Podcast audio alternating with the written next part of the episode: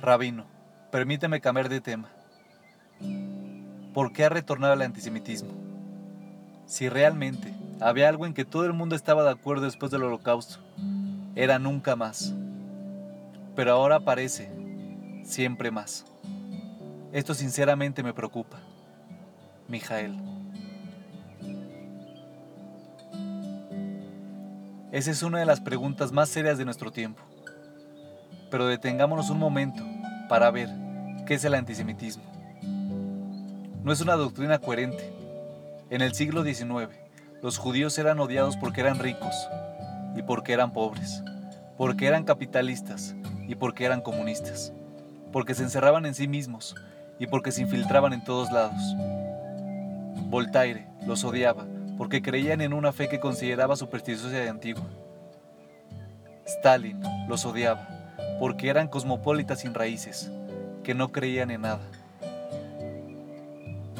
El antisemitismo no es una creencia, es una enfermedad que tiene poco que ver con los judíos.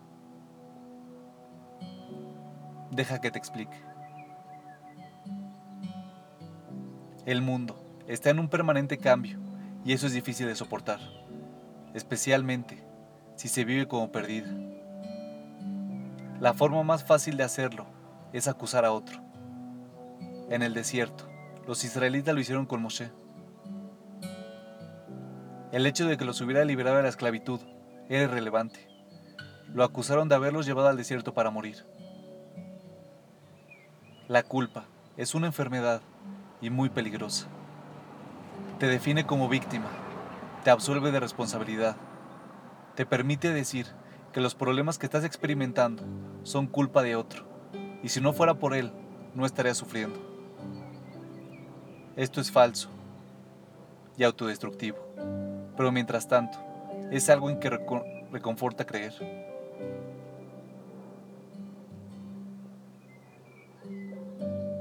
Entonces, ¿a quién culpar? A alguien que está lo suficientemente cerca como para ser candidato plausible, lo suficientemente diferente de uno, e inofensivo, débil o complaciente, como para que no sea peligroso acusarlo. Nadie enfrenta a los que verdaderamente temen. Durante siglos, en la Europa cristiana los judíos cumplieron ese rol. Religiosamente eran distintos. En el siglo XIX se los veía como racialmente distintos. Hoy en día cumplen ese rol en el Medio Oriente Islámico. No son árabes, no son islámicos, son distintos. El antisemitismo es una proyección, causada no por judíos, sino por conflictos internos de las sociedades que lo generan. En la actualidad, el Medio Oriente y en menor medida Europa están fracturados por conflictos. El mundo está cambiando económica, política y tecnológicamente a una velocidad muy mayor que lo tolerable. Entonces, se busca a quién echarle la culpa. Puede ser Occidente, pueden ser los Estados Unidos o pueden ser los judíos. Como los judíos son menores en cantidad y más débiles que otros, generalmente suelen ser los elegidos. Mil años de antisemitismo cristiano y europeo dan lugar a una larga serie de mitos, desde los líbelos de sangre hasta los protocolos de los sabios de Sion. Después del holocausto, la gente percibió cuán letales eran estas falsedades y Europa, en gran medida, se libró de ellos. El problema es que para ese entonces Europa había infectado al Medio Oriente con esos mitos. El líbelo de sangre fue introducido en Egipto y Siria por los coptos. Los protocolos por el mufti de Jerusalén, directamente de la Alemania nazi.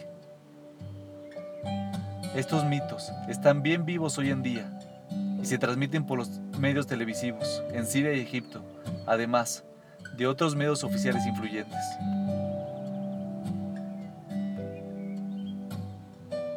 El antisemitismo es una doctrina mortal. Pone en peligro a los judíos, pero a su vez, a la larga destruye a las sociedades antisemitas. La razón debería ser obvia. Cuando acusas a otros y te defines como víctima, desplaza la responsabilidad de resolver tus propios problemas. Es por eso que la cristianidad medieval, la Alemania nazi, la Rusia zarista y la Unión Soviética se derrumbaron por su decadencia interna. No se puede construir una religión, sociedad o identidad viables sobre la base del prejuicio. El odio hace peligrar tanto al odiado como al que odia. En el último mes de su vida, Moshe le dijo al pueblo de Israel una orden inusual. Les dijo, no odies al egipcio, pues ustedes fueron extranjeros en su tierra. ¿Qué quiso decir? Los egipcios esclavizaban a los israelitas y trataron de asesinar a todo varón recién nacido. ¿Es una razón para no odiarlos? Más bien, todo lo contrario. Lo que estaba haciendo Moshe era muy profundo. Le estaba diciendo a la futura generación que si seguían odiando a los egipcios, serían siendo esclavos del pasado, del resentimiento, de la sensación de agarre. Moshe pudo sacar a los judíos de Egipto, pero no hubiera podido sacar al Egipto de los judíos. Estaba pronunciando una de las verdades más profundas de todas. Si quieres ser libre, debes desprenderte del odio. Este es un mensaje que debemos recalcar en cada oportunidad. El antisemitismo importa, no porque los judíos sean judíos, sino porque los judíos son seres humanos. Y no se puede negar la humanidad de otro sin hacer peligrar la propia.